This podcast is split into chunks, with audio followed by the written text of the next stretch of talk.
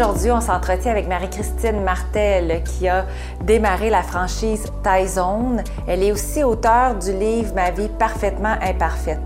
Marie-Christine, qui est devenue une entrepreneur très jeune, a vendu ses franchises, qui a fait beaucoup d'argent avec la vente de ses restaurants, mais malgré cette vie qu'elle avait créée, cette entreprise, l'argent qu'elle avait, elle a connu le côté sombre de ce succès. Alors, elle a connu la dépression postpartum, des problèmes de consommation. Elle a touché le fond, elle ne savait plus qui elle était. Elle devait retrouver complètement la vraie personne qu'elle était réellement. Et vous allez découvrir à travers son podcast son parcours hyper intéressant.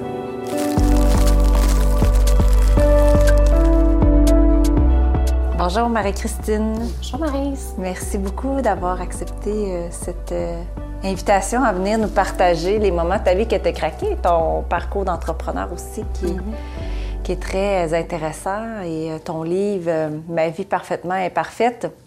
Alors, sans rentrer dans les détails, parce que tout est bien décrit dans ton livre, mais dis-moi, quand tu as commencé Tyson, ça t'est venu où cette idée? Et, et tu partais de vraiment à zéro, là, quand tu as parti ton, cette entreprise? Exactement. Ben, en fait, euh, j'ai appris les rudiments de la restauration par ma mère qui était serveuse. Puis euh, elle m'a enseigné un peu comment euh, servir, puis tout ça. Puis j'ai vraiment eu un coup de cœur pour, pour la restauration très jeune. Puis ma mère m'avait promis de ne pas faire ça de ma vie. Mais je ne l'ai pas écouté. Bref, ben pour moi, ce que j'aimais, c'était l'ambiance. Les gens étaient tout le temps heureux. Je me disais, j'aimerais ça avoir un jour mon restaurant. Puis euh, à cette époque-là, j'étais en couple avec quelqu'un qui faisait un peu la même chose que moi. Puis mutuellement, on s'est mis ça dans la tête euh, de vouloir ouvrir notre propre restaurant. on était très jeunes, on était 18-20 ans, là, très hop la vie. Puis euh, on n'avait pas les finances pour, pour partir ce projet-là. Puis, euh, ben écoute, euh, on s'était dit, on va aller voyager un an, le temps de décanter cette idée-là. On était parti un an en Australie. On avait acheté une petite vanne, puis on a fait le tour pendant un an. Fait que là, on, s'est retrouvé avec un problème parce que non seulement on n'avait pas les sous pour partir notre projet, mais là, on avait eu un coup de cœur pour les voyages.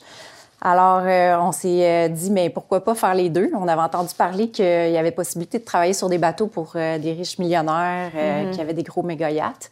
Fait qu'on s'est mis sur le projet de trouver un emploi. Fait qu'on a mis nos CV, on a préparé nos CV, on est allé euh, en Floride, à Fort Lauderdale, où c'est euh, le port d'attache euh, où, les agences de placement sont, puis tous les gros yachts en, général. Puis on a embarqué à bord d'un premier yacht où ce qu'on a passé un an, un an et demi à faire toutes les États-Unis, toutes les Caraïbes. Et puis ce bateau-là revenait puis remontait sur la côte est américaine.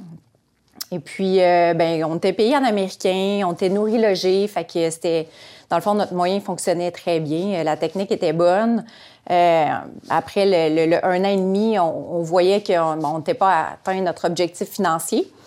Fait que, euh, on s'est dit, ben, on va traverser dans l'autre port d'attache qui est en Europe pour continuer à pouvoir voyager.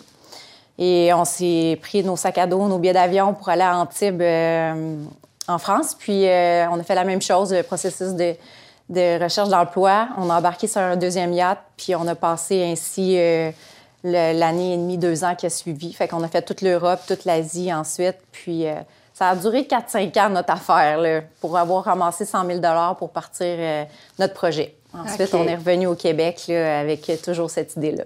OK. Mm-hmm. Et là, vous êtes partis vraiment des entrepreneurs du début dans le domaine de la restauration. Pendant combien d'années que tu as eu Tyson? Vous avez ouvert beaucoup de points de, points de, service aussi. Euh? Oui. Bien, juste pour faire un lien avec ça, dans le fond, sur les bateaux, on travaillait pour des gens extrêmement riches. Euh, c'était des multimillionnaires. Fait qu'à à quelque part, c'était aussi des mentors. Souvent, on cherchait à avoir un conseil ici et là. Euh, mon background pour tout ce qui est des affaires, je l'ai appris dans des livres sur les bateaux. On avait du temps de libre. Fait que j'ai j'ai acheté mes premiers livres de business, en fait, d'affaires euh, sur les bateaux. Puis euh, un de nos propriétaires nous avait dit, parce qu'on disait, ah, nous, un jour, on va avoir notre entreprise.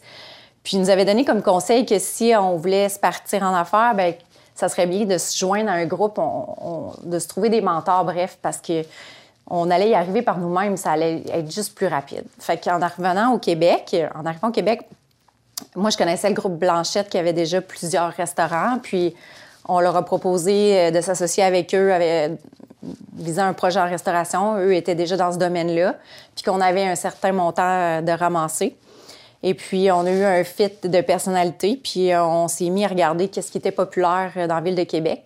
Puis il y avait Thai Express qui était quand même euh, nouveau, euh, qui, semblait avoir un engouement. Les gens trouvaient ça intéressant. la vague du sushi était quand même euh, un peu passée. Puis là, le Thai s'en venait. Fait que on a regardé un peu le concept aller, puis on était intéressés. On s'est présenté au groupe MTY pour pouvoir devenir maître franchiseur de leur bannière pour l'Est du Québec. OK. Puis, on a rentré dans un processus de négociation. On était un peu euh, naïf. On était un peu jeunes, on avait déjà loué un local. Euh, ça s'est étalé sur quelques mois, les négociations, mais on n'a jamais réussi à faire euh, un deal. On avait peut-être un peu trop d'ambition. On voulait faire des services à l'auto, on voulait faire de la livraison. Puis finalement, ça s'est avéré qu'ils ont dit ben faites-le vous-même. Ce qu'on a fait. Fait que notre premier restaurant, ça a été un revirement de situation où on s'est dit oups, il faut faire notre propre projet. on va plonger, puis on va commencer de zéro. Et on doit trouver les recettes aussi? Exactement. Parce que là, tu n'avais pas de franchise. Là. Oui.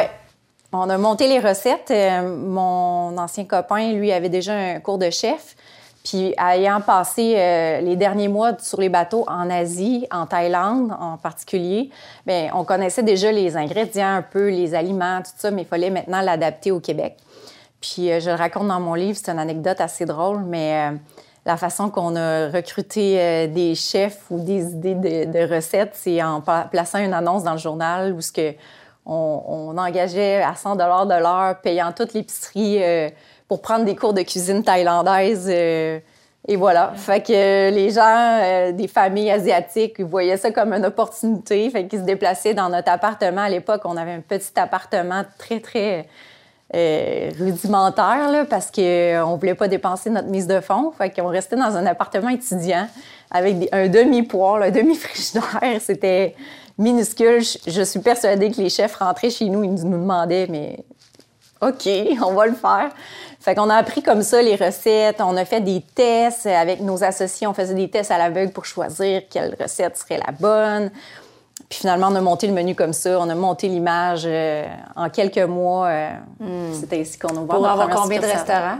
Bien, c'est ça. Notre premier restaurant a ouvert dans la pyramide de Sainte-Foy en 2007. Rapidement, l'année suivante, on ouvrait nos deux premières franchises parce que euh, il y avait déjà de l'engouement, de l'intérêt. Les gens venaient nous voir. Ah, c'est donc bien cool, Tyson, on connaît pas ça. Ça vient-tu des États-Unis? Puis finalement, euh, on a vu qu'il y avait un intérêt pour les franchises. Puis en sept ans, on en a ouvert 25 euh, à peu près. C'était très à Québec, dans la ville de Québec, dans la région de Québec. Au, au départ, euh, on était vraiment plus vers Québec. On a ouvert un peu dans les régions, la Beauce, Trois-Rivières. Puis finalement, il y avait quasiment 50% de nos franchises qui étaient dans la région de Montréal quand même, là, même jusqu'à Gatineau. Fait qu'on a couvert pas mal le territoire du Québec. Puis pendant combien d'années? Ça s'est étalé sur euh, sept ans. Puis aujourd'hui, il y en a une quarantaine d'ouverts suite à la transaction. Dans le fond, on a vendu en 2013 au groupe MTY. OK. Puis finalement, euh, vous avez vendu ce que vous avez créé. OK.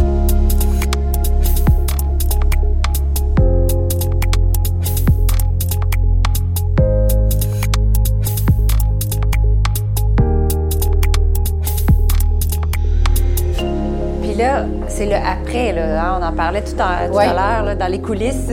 Exactement. Le après, euh, jeune entrepreneur qui a créé une, plusieurs restaurants et qui vend. Euh, c'est tout, ce qu'elle a bâti, c'est le après qui a été euh, difficile. Où est-ce que la craque est arrivée? Là? Oui, exactement. Ben en fait, en 2013, euh, on a vendu à travers les dernières années de Tyson. Euh, je me séparais de mon conjoint avec qui j'étais en affaires.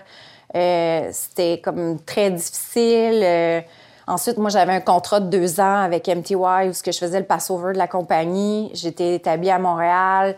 Mais pour moi, j'avais tout misé sur Tyson. J'avais tout misé sur la restauration. Puis je me retrouvais à, une trentaine d'années, même si la transaction était quand même assez payante. Euh, j'avais plus de rêve, je savais plus qui j'étais, je savais plus euh, qu'est-ce que j'allais faire. Je voulais pas être une one-hit wonder. Je, me mettais énormément de pression. Puis, euh, du même coup, j'ai eu mon premier enfant, ben, ma seule petite fille, dont c'est à elle que j'ai écrit le livre. je voulais raconter mon histoire. Puis, suite à l'accouchement, j'ai fait un énorme postpartum. ça a été vraiment difficile ma relation avec le père était plus ou moins plutôt toxique. Puis euh, je me suis claqué une bonne dépression, euh, médication. Euh, puis moi, je suis tombée dans un problème de consommation. Ça a été. Mixé avec tout ça, la dépression et tout ça. Oui. Moi, j'ai pris comme solution. La, la, consommation, j'ai beaucoup de personnes qui ont ce problème dans ma famille. Je ne sais pas si je porte le gène ou quoi que ce soit, mais suite à ça, j'ai même euh, été en thérapie. Euh, il a fallu que je me remonte de tout ça. Euh, ben, heureusement, je me suis séparée, je me suis reconstruite et puis j'ai réussi à m'en sortir. Mais je pense que c'est une grosse étape comme ça qui se termine. C'est ça peut être comme un deuil, je peux dire. Il mm-hmm. faut passer les étapes à travers lequel on n'a pas le choix. Il faut le faire, le deuil, sinon ça va ressortir plus tard. C'est un peu ce qui m'est arrivé. Et cette euh, phase de ta vie-là, ça a duré combien d'années? Euh, ben, c'est dur à évaluer parce que on a tendance à vouloir un peu diminuer le problème, mm-hmm. dire non, non, c'est, c'est pas grave, je vais m'en sortir. J'ai fait un peu l'autruche. Euh, ça a duré quelques années, c'est certain je pourrais pas mettre un nombre exact de, sur le problème parce que, tu sais, le, rétablissement ou, euh, le retour à soi-même se fait aussi graduellement, tu sais. Mais je peux pas dire aujourd'hui que c'est pas quelque chose qui m'a fait vraiment évoluer. Tout ce qui nous amène dans un moment difficile, je pense que c'est ce qui nous fait grandir le plus. Puis j'ai une amie à moi qui m'a dit un jour, tu sais, Marie-Christine, la vie nous envoie les obstacles qu'on est capable de, traverser. Fait que je, pense que je suis quand même faite solide parce que j'ai, j'ai quand même réussi à m'en sortir.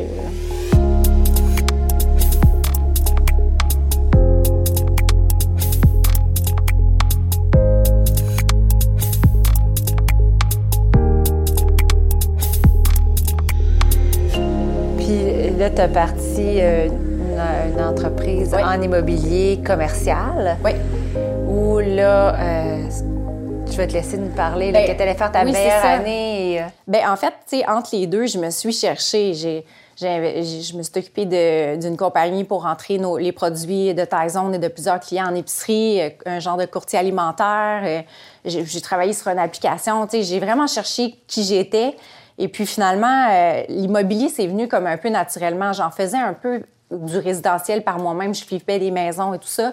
Euh, mais euh, ayant été locataire de plusieurs, euh, plusieurs bails, plusieurs baux, ben, il y a beaucoup de promoteurs qui, savaient qui j'étais. Puis aussi, le fait d'avoir travaillé chez, chez MTY, ben, j'avais accès à beaucoup de bannières. Fait que le téléphone sonnait régulièrement pour euh, chercher des emplacements pour euh, la restauration, ici et ça. Puis j'ai ouvert aussi à, d'autres choses, dans le fond. Euh, si vous voulez un gym, si vous voulez un salon coiffeur, j'étais capable de les aider. Et puis finalement, sur une transaction, il y a à peu près trois ans, on cherchait pour faire un IW, puis j'ai fait un téléphone au siège social où j'ai rencontré quelqu'un qui était courtier en commercial, puis euh, tranquillement, pas vite, ça s'est donné que nos, mes contacts, ses contacts se mariaient super bien. Puis euh, on s'est mis à travailler ensemble. Puis aujourd'hui, ben on a notre bannière ensemble en immobilier commercial. Et puis euh, ça va super bien, malgré que le début de la pandémie est très, très difficile. Fait qu'aujourd'hui, MC, agence immobilière, ben on, on, roule notre boss dans ce domaine-là qui va très bien aujourd'hui. Mais pendant la pandémie, tu as connu euh, un petit, euh, un autre crack euh, de vie qu'on pourrait appeler. Là. Oui, au début de la pandémie, tout ce qui est résidentiel a explosé. Les gens voulaient déménager, voulaient changer d'emplacement, mais au niveau du commercial, les gens ne payaient plus leur bail, les gens il y avait une incertitude économique. Fait que euh, moi, j'avais plusieurs offres d'achat sur la table. On s'en allait faire notre meilleure année en vie. Puis en l'espace de deux semaines, quand il y a confiné, tous les gens se retiraient des transactions. On savait pas ce qui allait se passer, combien de temps ça allait durer. Fait que c'était très difficile. J'ai été testée une deuxième fois assez euh, hmm. intensément. Hmm. qu'on va pouvoir savoir euh, Oui, ben je... dans, dans l'écriture de. Je, suis à l'écriture d'un deuxième livre, là, mais euh, comme je te disais plutôt, euh, je me mets pas de pression. euh, Exact. Ah je- ça viendra comme ça vient. exactement. En terminant, ça serait quoi la grande leçon euh, que tu aurais envie de donner à un entrepreneur qui peut être en démarrage d'entreprise ou même qui est en train de redéfinir complètement son projet, comme si qui partirait une nouvelle entreprise? Quelle est la grande leçon que tu aurais envie de partager? Sur ton vécu à toi? Ben, en fait, je, je ça en deux parties. Tu euh, ma première partie, c'est vraiment quand je me suis lancée dans Taizone, je suis partie d'une passion, je suis partie de quelque chose qui venait en dedans de moi, qui, qui me parlait. Puis, euh, j'ai- pas dérogé de cette, de cette idée-là. Puis, j'aime beaucoup la phrase, euh, tu sais, Hold the vision, trust the process, dans le sens que quand on a un but dans notre tête, peu importe les obstacles qu'on va passer, moi j'ai été découragée. Là, les gens m'ont dit va pas, pas en restauration. Euh, euh, L'année de notre ouverture, c'est 2007-2008. On était en crise économique. Tout le monde me, me disait mais t'es complètement folle. Mais je me suis vraiment mis des œillères puis j'ai- foncé dans, ce projet-là. Pour ce qui est de, mettons, la deuxième partie, tu sais, euh, euh, ben, c'est de faire confiance à ce qu'on connaît de nous-mêmes. Quand j'ai fait le, tour de mes forces, j'ai vu dans quel domaine j'appartenais.